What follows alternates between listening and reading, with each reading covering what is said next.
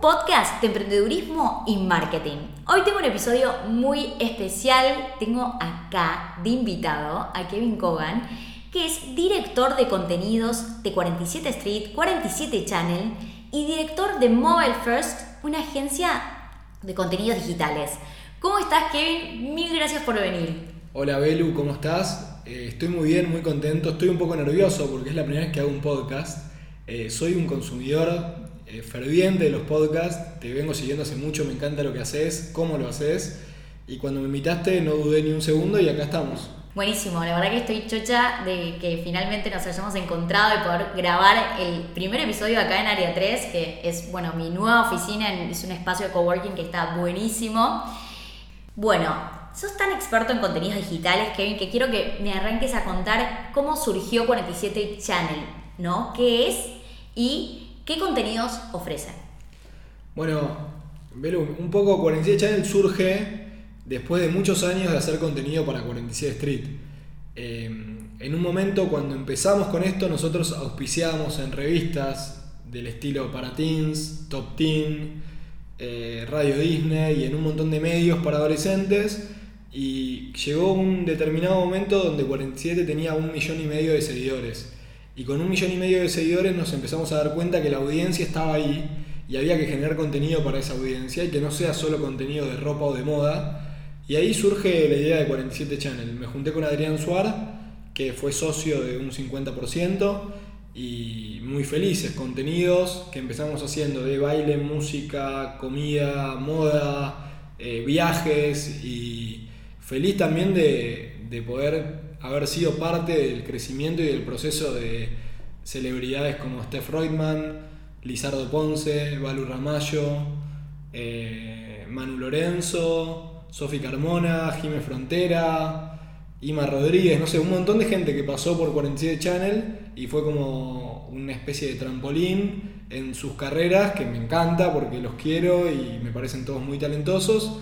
Y un poco también 47 Channel y generar contenido empieza a ser como la ventana y la puerta a Mobile First, a la agencia, porque nos dimos cuenta que ese contenido que generábamos estaba bueno y que muchas marcas y empresas lo podían necesitar. Y ahí surge Mobile First y bueno, el año pasado fue un año muy difícil por la pandemia, pero como era contenido digital y a través de Zoom y diseñadores gráficos y editores lo podíamos generar, la agencia siguió y siguió a fondo.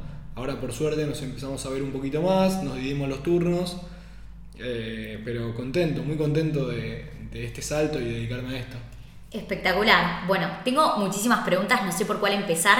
Arranquemos porque 47 Channel responde exactamente a lo que hoy es el contenido digital, que es el contenido de valor. Es acompañar a tu audiencia con un mensaje que vale la pena escuchar, es enseñarles algo, es entretenerlos. Entonces yo creo que 47 ahí fue pionero en decir, bueno, vamos a hacer una marca que va a transmitir algo más que te vendo, te vendo, te vendo, sino forma una relación de confianza y cercanía con el consumidor, ¿no? Como despertar un sentimiento que las seguidoras de 47 digan, bueno, me encanta 47 porque no es que solamente veo looks y me asesoran con los looks, porque también el asesoramiento de cómo combinar prendas estás compartiendo producto con valor, sino que también trataron territorios que son de interés de tu audiencia, entonces creo que ahí ya conocías muy bien a tu público objetivo y cómo llegar al corazón de ese público, ¿no? Y para los que no conocen 47 Channel, estamos hablando de contenido que se distribuye en bueno, Instagram, en YouTube, no sé si también tienen otras redes sociales. Sí, había una aplicación que después, por un tema de que a la gente que, mucha gente se la descargó y después otra gente que entraba ya quería ver el contenido por Instagram y YouTube, lo empezamos a hacer por ahí. Eh, pero sí, Belu, eh, gracias por la pregunta, está buenísima. Cuando entré a 47, mucha gente del público que te sigue es muy joven, chicos y chicas también. Eh, que no, capaz no saben que hace 10 años lo que era común en el mundo de la moda, y todavía para muchas marcas sigue siendo, lamentablemente, es hacer contenido en la campaña de otoño-invierno y primavera-verano, dos veces al año. Y cuando entré a 47 me llamaba la atención que se haga de contenido de marketing solo eso, y charlando con mis padres le dije, la gente compra todos los días, no compra solo cuando es otoño-invierno y cuando es primavera-verano, tenemos que ver de qué manera generamos contenido diario. Para generar contenido diario es muy difícil, no es tan fácil como uno se imagina. Entonces tenés que tener filmmakers, editores, diseñadores y hacer de qué, ver de qué manera podés generar ese contenido. Y acá viene una parte que a mí me gusta mucho, que es la teoría de los goles de Messi, que eh, viste en SportsCenter, en ESPN, cuando Messi hace 100 goles o 200 o 500, los pasan todos los goles y los goles son hermosos, pero en un momento te cansás y te aburrís. Eh, con la ropa pasa lo mismo, aunque vos seas fanático de la marca, cuando ves todo el tiempo ropa, te pasa lo de los goles de Messi, querés ver otra cosa.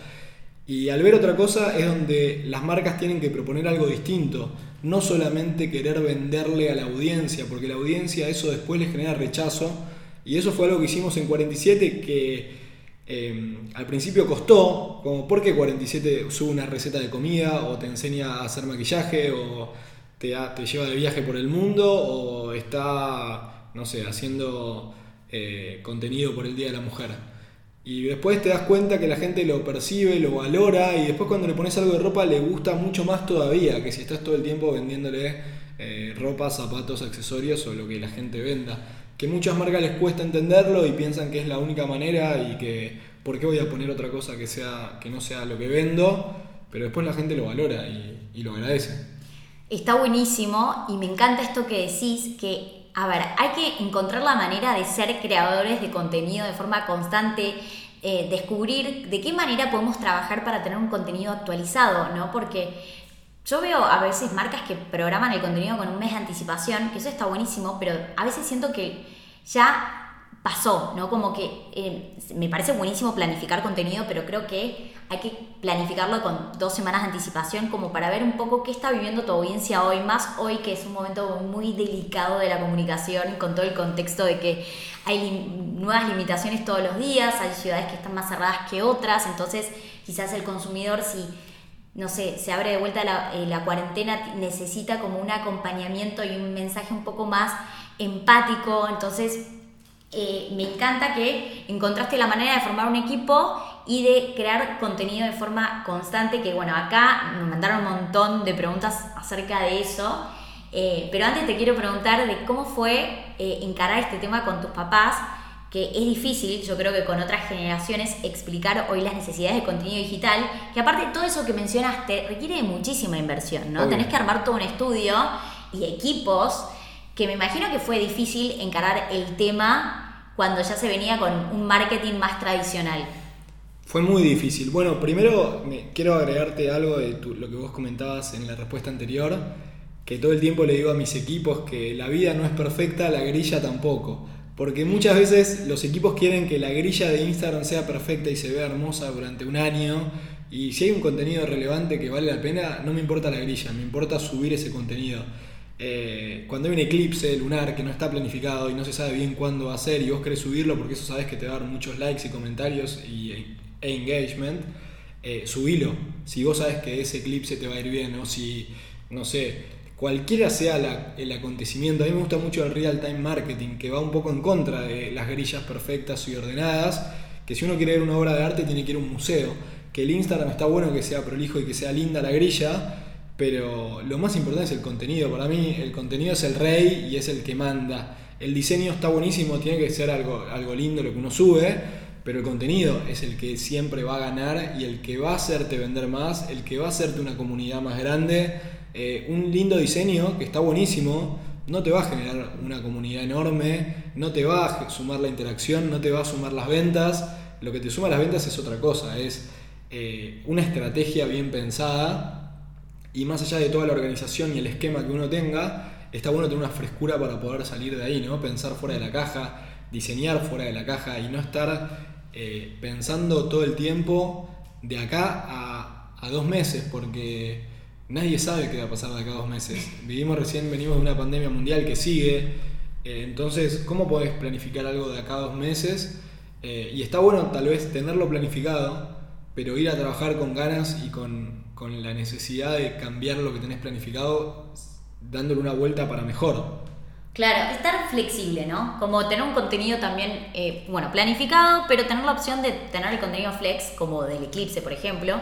Y acá un consejo, si son muy maniáticos con la prolijidad del feed, lo subís, esperás tres días y después lo archivás. y listo. Totalmente, Belu, estoy de acuerdo. Y bueno, te respondo la pregunta de lo de mis padres.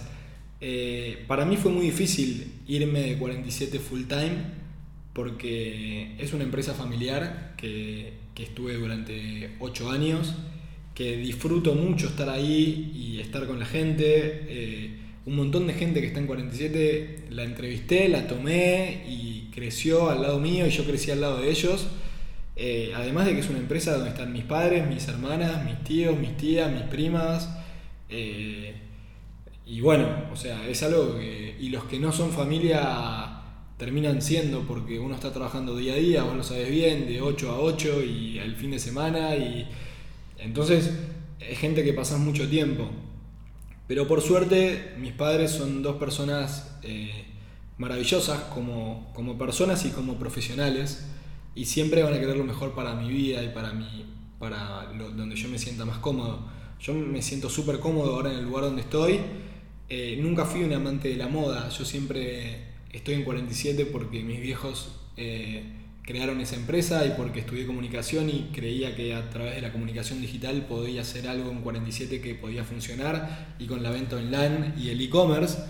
Eh, pero no yo capaz si mis viejos hubieran sido, no sé, una oficina de coworking, hubiera trabajado ahí. Eh, caí ahí porque ellos me abrieron las puertas y porque eh, también desde muy chico que vivo con 47, desde que estaba Rebelde Way y Luisana Lopilato y Casi Ángeles y China Suárez y Floricienta y los desfiles de Giordano mucho antes y yo me acuerdo que era chiquitito así, iba a los desfiles y Dalma y Janina, que ahora están como de moda. Sí, fue parte de tu mundo y fue el mundo que vos naciste en ese mundo. Naciste en ese mundo y está genial.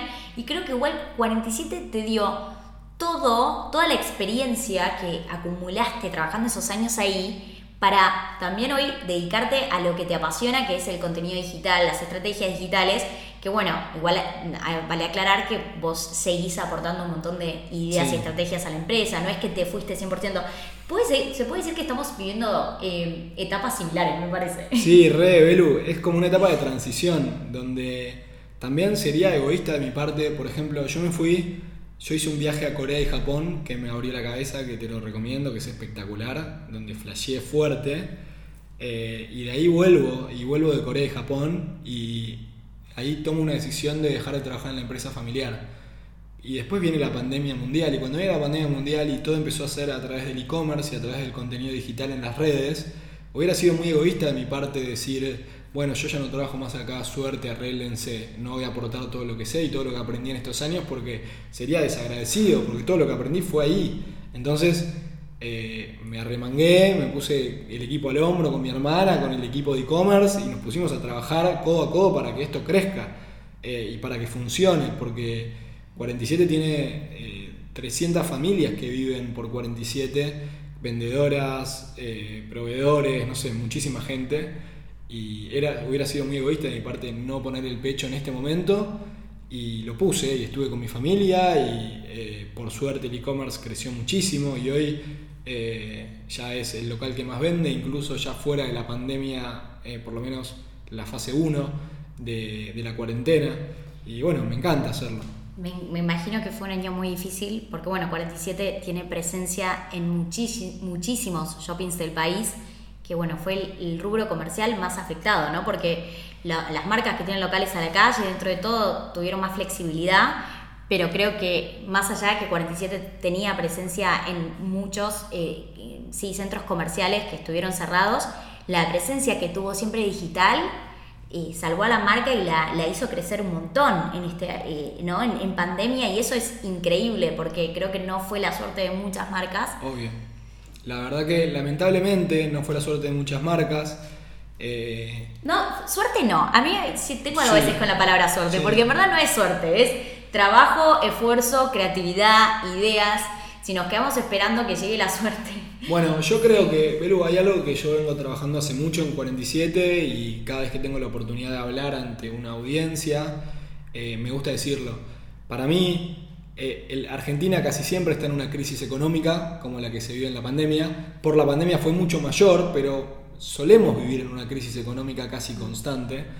eh, cambios en el hábito del consumidor que iba al local y compraba y ahora compra online, pasaba desde antes de la pandemia, no es que empezó por la pandemia, por la pandemia empezó a crecer más eso todavía, y cuidar a los abuelos. Para mí eso es algo que lo tendríamos que hacer antes de la pandemia incluso y antes de la cuarentena, todo esto que te nombro, y con 47 lo venimos haciendo hace un montón.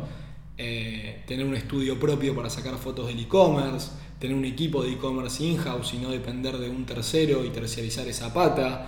Tener... Transparencia, transparencia de la marca y el storytelling, que justo nombraste los abuelos, no me quiero olvidar que cómo compartieron el storytelling de la abuela, eso está buenísimo. En la pandemia fue el furor del humanizing y de compartir contenido transparente de los founders y los equipos, pero 47 lo venía haciendo hace mil y eso también fueron pioneros. Sí, bueno, Belu, también fue una charla que tuve con mis padres porque cuando era el furor de la revista Caras de mostrar la casa de los empresarios, en Argentina y en Punta del Este y todos vestidos de blanco y no sé qué, mis viejos siempre fueron anti todo eso porque son muy perfil bajo, son muy eh, callados, no les gusta el show off y son muy tranquilos y no quieren salir en ninguna revista ni en ningún lado. Eh, pero después un momento, yo creo que fue hace 10 años más o menos, de la época de los Kardashian y un montón de personajes que empezaron a interiorizar su marca y su vida privada, que fue un poco lo que la gente empezó a pedir como todo muy lindo la marca, pero quiero saber quién está detrás, quiénes son los dueños, qué hacen ellos por el, por el medio ambiente, qué hacen ellos por la sociedad, cómo, cómo son ellos en la vida más allá de la marca. Y charlando con mis viejos, eh, les dije, ustedes no tienen que hacer un show de lo que son.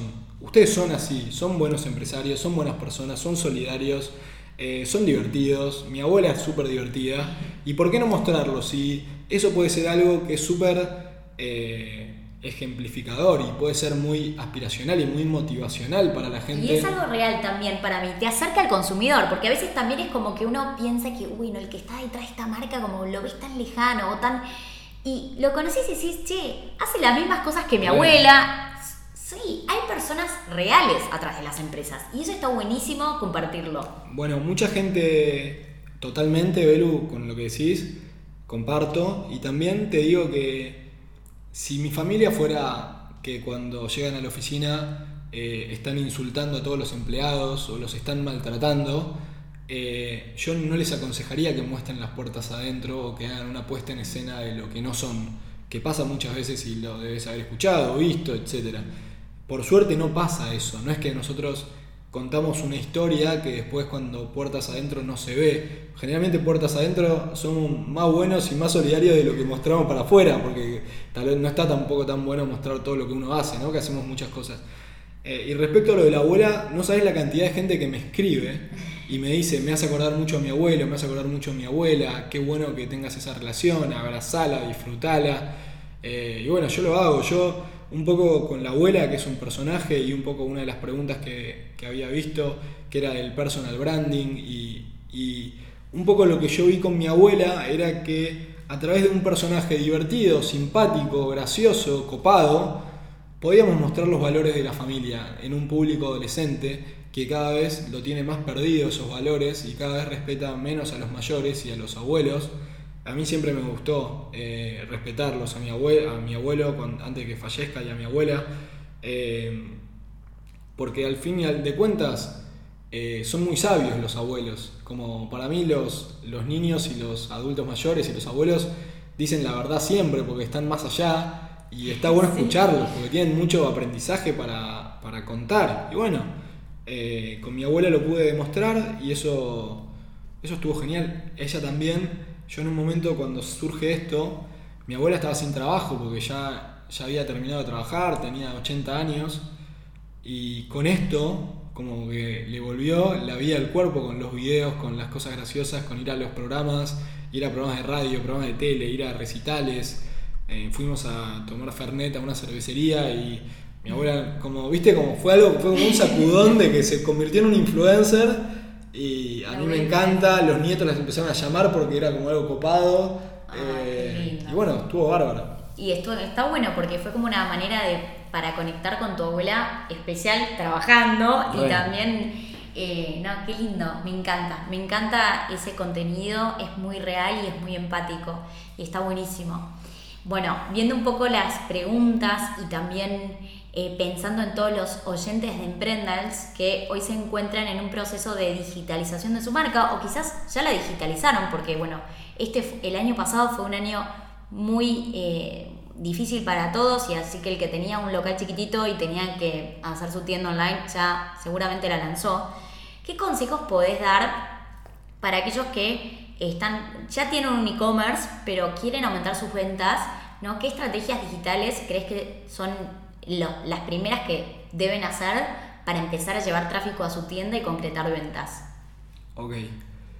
Eh, podemos estar mucho tiempo hablando de esto, Belu, porque es una, es una muy buena pregunta. Eh, yo soy un fanático del contenido orgánico. Eh, yo creo que el contenido orgánico es el que salva a las marcas y la gente le gusta y lo comparte y comenta cuando hay un contenido que está bueno y cuando eh, hay una producción. También les recomiendo que se tomen un 10 minutos más para, para editar, para pensar, para preproducir, eh, no tomarse a la ligera el hacer el contenido, porque generalmente los dueños y dueñas de las marcas y de las empresas y de los emprendimientos, que está uno solo, una sola persona, tenés que ocuparte de los impuestos, de los contratos y de un montón de cosas, entonces es difícil dedicarle tiempo al contenido, pero hay que dedicarle tiempo al contenido y hay que tener constancia. Generalmente lo que pasa cuando uno es el dueño de su emprendimiento es, eh, es tan perfeccionista con el contenido que capaz pueden pasar 15 días y no sube nada. A gente le pasa que yo cuando veo marcas que, no sé, me dicen, no, pasa que no me gusta mucho y no me convence esto y no me convence lo otro, entonces desde el 23 de diciembre al 7 de enero que no, no subí nada. Digo, ¿cómo no subiste nada? Subilo, hacé. Eh, Hecho mejor que perfecto. Así que. Ni hablar. Pero bueno, entonces, estaba pensando, ¿cómo está hoy el equipo de, por ejemplo, de contenidos de, 47? ¿Cómo se gestionan los contenidos en una gran marca? ¿Con cuánto tiempo de planificación, no? Eh, por ejemplo, los IGTVs se se define el tema y se graba, se sube ese día, se sube la semana siguiente, cómo gestionan los contenidos, ¿no? Y cuál es el contenido que hoy ves que tiene más engagement y en qué red social. Bueno, hay un equipo grande, ¿no? Que empezamos con Sol Otero, que Sol ahora es gerente de marketing de MAC Cosméticos, es una genia, empezamos con ella hace nueve años, que era la community manager, y entre los dos hacíamos todo y poco a poco fui convenciendo a mis padres de que no podíamos dos personas hacer el contenido de una comunidad de un millón y medio de personas. Pero empezaron de a dos. Ya eso me parece que es increíble porque escucho mucho de yo sola no puedo.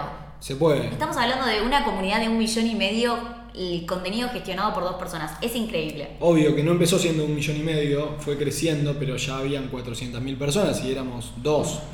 Y con Sol empezamos en un momento a diseñar el contenido y a hacerlo. Después contratamos una diseñadora gráfica.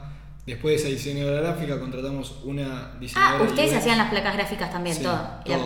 Todo. No, sé si están escuchando, pero hacían todo. Todo. Era un momento de arremangarse y hacer todo. No había diseñador gráfico, diseñador UX, editores de video, filmmakers, fotógrafos. Era remarla con lo que había y a poner imágenes de Google, de los perritos y de los. ¿Viste? ¿Te acordás que en ese momento se ponía frases. De Pinterest. Sí, frases de Pinterest y qué sé yo, y era remarla como se podía, que funcionaba muy bien también, y también era. Yo creo que ahí tuvimos como la visión de con lo poco que había, armar una comunidad que crezca, ¿no? Como. Es posible, es posible, estar escuchando, o sea, hay que sentarse, ver qué están haciendo las marcas afuera, buscar inspiración, buscar inspiración en 47, no copiarse, porque la inspiración no es un copy-paste, sino es, che, qué buena esta idea, cómo la adapto a mi país, por ejemplo.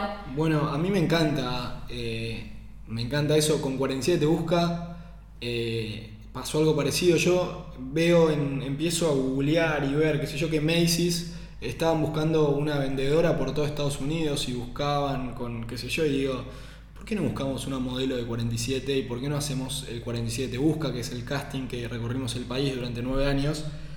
Eh, y la gente flasheó, y las chicas, y ahora chicos, hace dos años que se anotan también, eh, la gente se volvió loca con el casting eh, por todo el país, en los shoppings, y se llenó de gente que el año pasado, por toda la pandemia, no se pudo hacer, lamentablemente, porque era un riesgo y un peligro. Y no lo quise hacer online porque creía que online se perdía la magia y eh, viste eso que te da maquillarte, peinarte, que te saquen una foto profesional.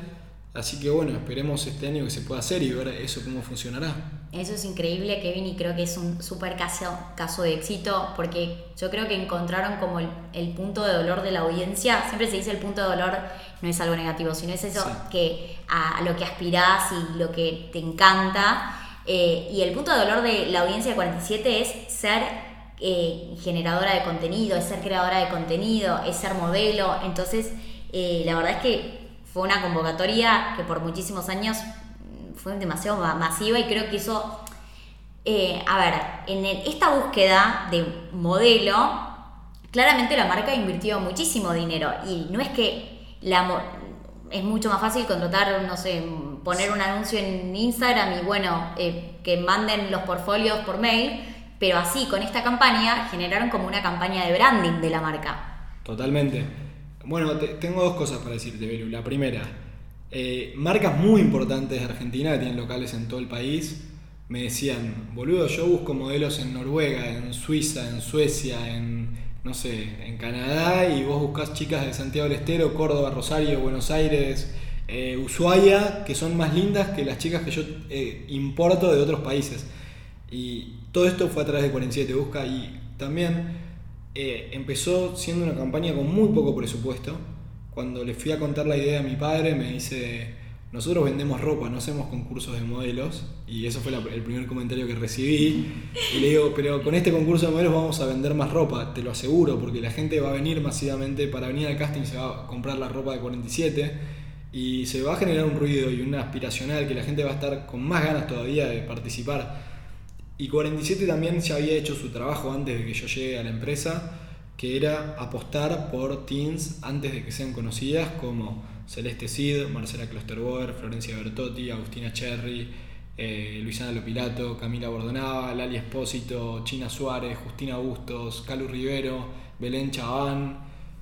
Y después empieza la camada de 47 Busca, que está Steffi Reutemann, Emilia Mernes, Ausa Azzani eh, Lina Camelli, Delfia Sueda, Buscamos y un montón de chicas que no eran modelos y empiezan a hacerlo a través de 47 Busca y yo estoy Mili Costas y estoy muy agradecido con, lo, que se, lo que se generó con el casting y, feliz también de haber podido hacer un casting para hacer la nueva cara de 47 eh, súper sano, súper eh, copado, 360, donde los padres participaban de todo el, de todo el evento y demostramos que había una nueva forma de hacer eventos y con mucho amor también.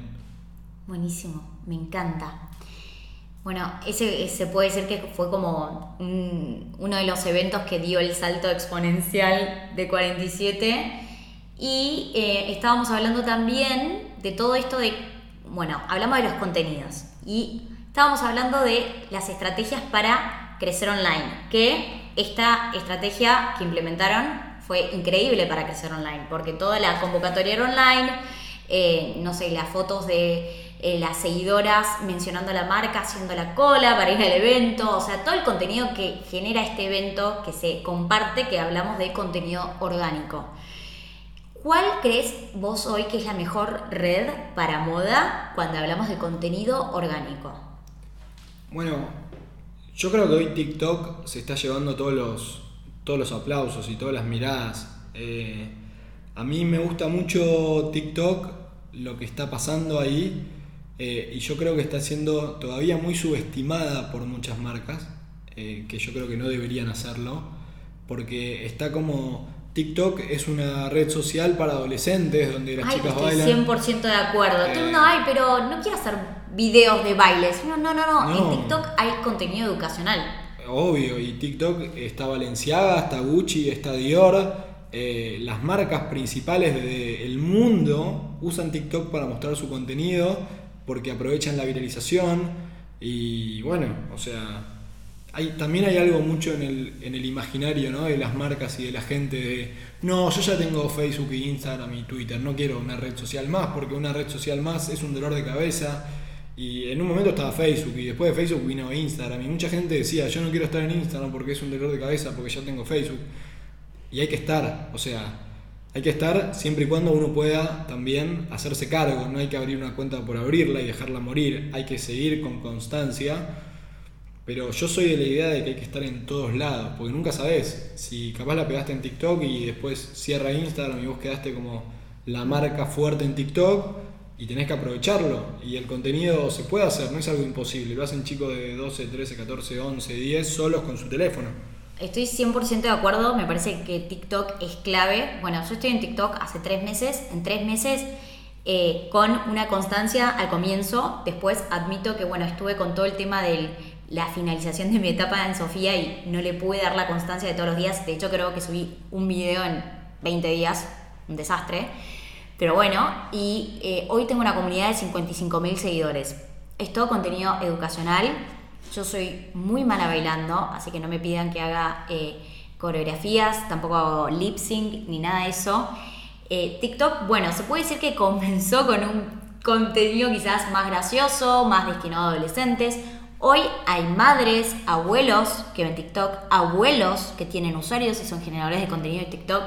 TikTok te permite crecer de forma orgánica. Algo distinto a Instagram es que TikTok, cuando vos subís un video y recién empezás, se lo va a mostrar a usuarios que no te siguen. Y eso no pasa en todas las redes sociales. Y el, de hecho ya creo que disminuyó el, el alcance orgánico de TikTok comparado a hace tres meses, pero hay una oportunidad de seguir creciendo. Y acá la clave, a ver, yo creo que es fácil estar en todas las redes sociales. El tema es que tenés que saber cómo reciclar el contenido. Porque crear contenido es costoso, lleva tiempo, lleva creatividad. Pero si vos encontrás la manera de hacer, bueno, una reunión semanal con la fotógrafa, la filmmaker o la chica que te ayuda a crear contenidos, porque acá tampoco se necesita, obvio, si puedes tener una mejor cámara, todo suma, pero con un buen celular y con ideas creativas ya estás. Entonces, si vos decís, che, yo no te, me cuesta la creatividad, pues yo leo siempre sus mensajes y sé que tiene muchos bloqueos creativos. Encontrar una persona que te ayude una vez por semana, un buen teléfono y hacen, bueno, hacemos las fotos para Instagram, hacemos los álbumes para Facebook, hacemos los videos de TikTok, del mismo contenido, pero adaptado a cada canal. Y vos ya ahí hiciste todo. A mí me pasaba a veces que en Sofía, cuando no estaban las producciones, que decía, bueno, generen las historias, y cuando no se hacían las historias, yo no puedo creer, se hicieron las fotos, si no se hicieron las historias, si no se hizo el video para IGTV y no se hizo el video para YouTube, es como si ya tenés reunida la modelo, fue la maquilladora, se hizo todo ese esfuerzo, eh, concéntrate y en esa, ese día, en cuatro horas, liquidaste todo el contenido de dos semanas de todas las redes. Sin duda, pero eso también, Belu, se preproduce. Uno tiene que llevar una hoja con decir, necesito una foto, un video para esto, un GIF para, para allá, necesito cuatro videos para stories para subir, cinco videos de back y después eh, la persona tiene que hacerlo y tiene que mostrarlo. Yo me acuerdo hace cuatro años más o menos, hicimos una campaña con Sofía Reyes, que vino de México especialmente, una genia, crack, la rompe toda. Y yo quería hacer esa campaña a través de un vivo de Instagram. Toda la campaña hace cuatro años donde el Instagram vivo recién empezaba y todas las diseñadoras estaban como, no, no, ¿cómo vas a mostrar la campaña en un vivo? Porque necesitamos editar las fotos, editar la ropa hasta que llegue la ropa. Vos si la mostrás en vivo nos van a copiar todo. Y arranca como una paranoia total, ¿viste? Como, ¿cómo vas a mostrar en vivo? Entonces las convencí de un vestido de Sofía de esa campaña, mostrarlo en vivo. Y fue espectacular. La gente capturaba pantalla, mandaba, quiero ese vestido, lo quiero ya. Se generó algo espectacular. Eh, y bueno, fue furor, fue a las 6 de la tarde en vivo la campaña de 47 con Sofía Reyes. Eh, eso es algo que hay que tener en cuenta también, aunque sea como una estrategia de marketing, usar las redes y no solo estar por estar y mostrar, sino esto te da venta seguro, porque la gente dice, no, yo necesito darle bola al e-commerce y a Mercado Libre y solo subir esto y la pauta, que esto lo, el contenido orgánico también da ventas, no es que no da ventas o, es algo que lo hacemos para jugar o lo hacemos porque nos divierte hacer contenido orgánico. Eso también da ventas y muchas si está bien utilizado. Me parece espectacular lo que contás, muy bueno, no lo, no lo había visto, qué genial esto de como que el cliente se siente que está en la front row de, del desfile y que siente todo este eh, eh, contenido exclusivo porque o estás en el vivo o bueno, te lo perdiste y también generar expectativa y el deseo de quiero ese vestido ya y me quiero anotar en la lista de espera. Eh, así que me parece espectacular. Bueno, hablamos del orgánico.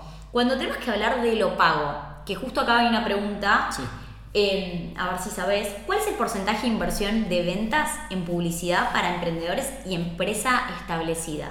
¿No? Si puedes decir, bueno, las ventas de, no sé si lo manejan por ventas de e-commerce o ventas de todo, por eh, o ventas de todos los canales, ¿qué porcentaje se destina a la pauta? Para mí, un 5% de la venta es un buen porcentaje. Pero hay que estar muy atentos y hay que medirlo porque muchas veces eh, uno se acostumbra a ese porcentaje de pauta, lo deja medio como en piloto automático y capaz desactivás esa pauta y vendés lo mismo. Entonces, hay que estar muy atento y ver cuándo es necesario poner la pauta, cuándo es necesario poner un poquito más de pauta. Para mí en las fechas especiales como Cyber Monday y Hot Sale es sí o sí necesario hacer pauta y a lo largo del año hay que medir bien qué momentos son claves para hacer la pauta. Y estar atentos a eso, porque muchas veces uno ya lo da por asumido que hay que poner un porcentaje de pauta y lo desactivás un mes y vendés lo mismo. Entonces decís, che, la pauta esta, ¿cuánto me, finalmente me terminó ayudando? Eh, pero un 5% creo que es un buen número. Genial. ¿Ustedes lo hacen in-house o tienen una agencia terciarizada? Tenemos una agencia terciarizada para lo que es pauta. Buenísimo. Bueno, genial, sí, porque a veces eso nos preguntan y la verdad es que eh, si son emprendedores pueden arrancar ustedes, si se dan mania, ven tutoriales o bueno, de hecho también tienen mi curso de Instagram Marketing que enseño el paso a paso para armar una campaña de anuncios y para crear una campaña también segmentada por tráfico frío, tibio y caliente, ¿no? Pero hay que estar encima. Entonces quizás en estos casos también está bueno decir, nosotros nos especializamos en los contenidos orgánicos y terciarizamos lo que no sabemos y que eh, busco al mejor en esto. Eso es parte de tener una empresa y ser emprendedor. Eso es parte, Belu, y también me parece que es muy importante. Yo siempre digo que si hay alguien que lo hace mejor que vos, cerrar los ojos y hacelo. Eh, muchas veces los emprendedores, por querer ahorrarnos, pagarle a alguien, nos terminamos haciendo 100 cursos de un montón de cosas y haciendo y estando. Y mientras vos estás haciendo, aprendiendo cómo pautar, te está pasando un elefante por al lado y te estás perdiendo de vender un montón de cosas porque estás tratando, que no digo que no nos especialicemos, que no aprendamos, porque me parece que es clave que, nos, que cada vez toda la información que podamos eh, adquirir la, la adquiramos pero a veces me pasa, eh, y me pasa también, Belu, te lo juro, con marcas muy grandes, que ves que está el dueño sacando fotos con la cámara en vez de contratar un fotógrafo porque para ahorrar ese costo, digo, contratar un fotógrafo lo va a hacer mejor que vos y vos tenés que estar en otro lugar. Eh, porque es clave, a mí me pasa mucho en los locales, viste que a veces la supervisora está vendiendo y dice, bueno, acá todos hacemos todo porque es un local chico, entonces yo vendo y la vendedora supervisa y no, la supervisora tiene que supervisar y la vendedora tiene que vender. Si la supervisora puede supervisar, eso va a hacer que la vendedora venda mucho mejor y que el local funcione y que no le roben y que, no sé, un montón de cosas que uno pasa en un local. Y a veces por todos querer hacer todo, eh, se termina convirtiendo en un problema. Lo que pareciera ser una solución donde uno aporta y comparte y está, a veces mejor no, porque digo, mira qué bueno, yo puedo vender también, bueno, sí, pero mientras vos vendés, capaz al lado se están robando una estantería y como estás vendiendo una, un arito, te no estás viendo todo lo que está pasando detrás. Eh, y para mí eso es muy importante. Me parece muy bien. Eh, bueno, hablamos de tantas cosas. Estoy tan agradecida de todo este contenido que, que compartiste hoy. Está buenísimo. Y antes de finalizar el episodio, me gustaría que nos cuentes, ¿en 47 están utilizando eh, Twitch? No, mira, yo Twitch a mí me gusta mucho, eh, pero no lo estamos utilizando para 47 todavía. Eh, pero bueno, hay una oportunidad ahí. es una red social que no tengo para nada investigada, me tengo que meterlo, tengo ahí en lista de espera de cosas que tengo que hacer. Yo la investigué mucho porque el año pasado era, y el anteaño pasado era la red social de los gamers. Entonces todo lo que era League of Legends y Fortnite, todo se jugaba a través de Twitch, se streameaba. Y a mí me gustaba ver, la tengo descargada, entro y miro cómo hablan y eh, streamean y lo comentan. eh, me cuesta verla en, la, en moda, pero bienvenido sea. O sea, además ahora con Facebook y las regulaciones de Facebook, de Instagram, de WhatsApp, todo lo que sea red social alternativa, hoy eh, Elon Musk tuiteó Use Signal como tipo que usen otra red social que se llama Signal, que no la conozco, que lo voy a investigar. Eh, pero está pasando. Ayer Twitter bloqueó a Donald Trump y le sacaron todos los tweets y dijeron nosotros. No me enteré. Sí, es como. Está pasando algo, un momento medio revolucionario con un montón de cosas y hay que estar atentos, hay que estar activos. Una clave para este nuevo año que comienza. Eh, una clave para este año nuevo que comienza. Bueno, eh, ahora se viene el año del despegue, ¿no? Como fue un año de, de sobrevivir, los que sobrevivimos y aguantar el 2020 Ahora creo que el 2021 tiene que ser un año de dejar las excusas de lado, ¿no? No, no hablar más de la pandemia, no hablar más de la cuarentena. Del story doing también, que está buenísimo. Sí, tal cual. Como tuvimos un año para analizar, pensar, bueno, qué quiero hacer, de cambios significativos en nuestra vida, de realmente pensar nuestro propósito. Y ahora tenemos que ir por, por esos sueños, por esas ideas y por esos planes. Totalmente, y como tiene que ser un año de agradecer, ¿no? Que el que está encarando el 2021 es porque pudo pasar el 2020. Entonces hay que ser agradecidos y en ese agradecimiento ponerle cabeza, ponerle trabajo, el cuerpo y decir, bueno, ya está, pasó el huracán y sigo acá parado. Ahora, ¿cómo hago para construir la casa? Y en eso hay que, hay que estar. Bueno, Kevin, te agradezco, estoy feliz de este episodio, creo que aportaste muchísimo valor para toda nuestra comunidad emprendedora y estuvo genial.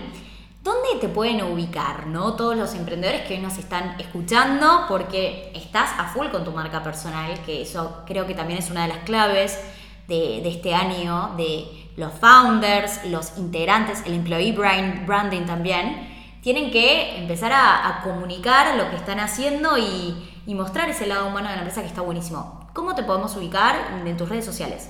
Bueno, mis redes son Kevin Kogan, mi nombre y mi apellido. En Instagram me encuentran ahí y en LinkedIn también como Kevin Kogan. Lo que quieran preguntar de lo que hablamos, dudas que le hayan quedado, eh, pregúntenlas antes de, de, criticar o bardear o ser hater. Yo siempre invito a lo que las dudas que hayan, pregúntenmelas que las voy a responder con todo el amor, incluso hasta las dudas que uno tiene que dice che, ¿y este chico cómo hizo? Si la marca tiene no sé qué, y pregúntenme, yo voy a responder todos los mensajes que lleguen y ojalá que haya salido tan bien esto que venga una segunda parte, me encantaría. Ah, full. No, no te vas a arrepentir que me dijiste eso porque te estoy invitando ya. El mes que viene te invito. Bueno, genial, Kevin. Mil gracias por venir hoy. Y bueno, chicos, ese fue un episodio de Emprendals. Chau, chau. Chau, chau.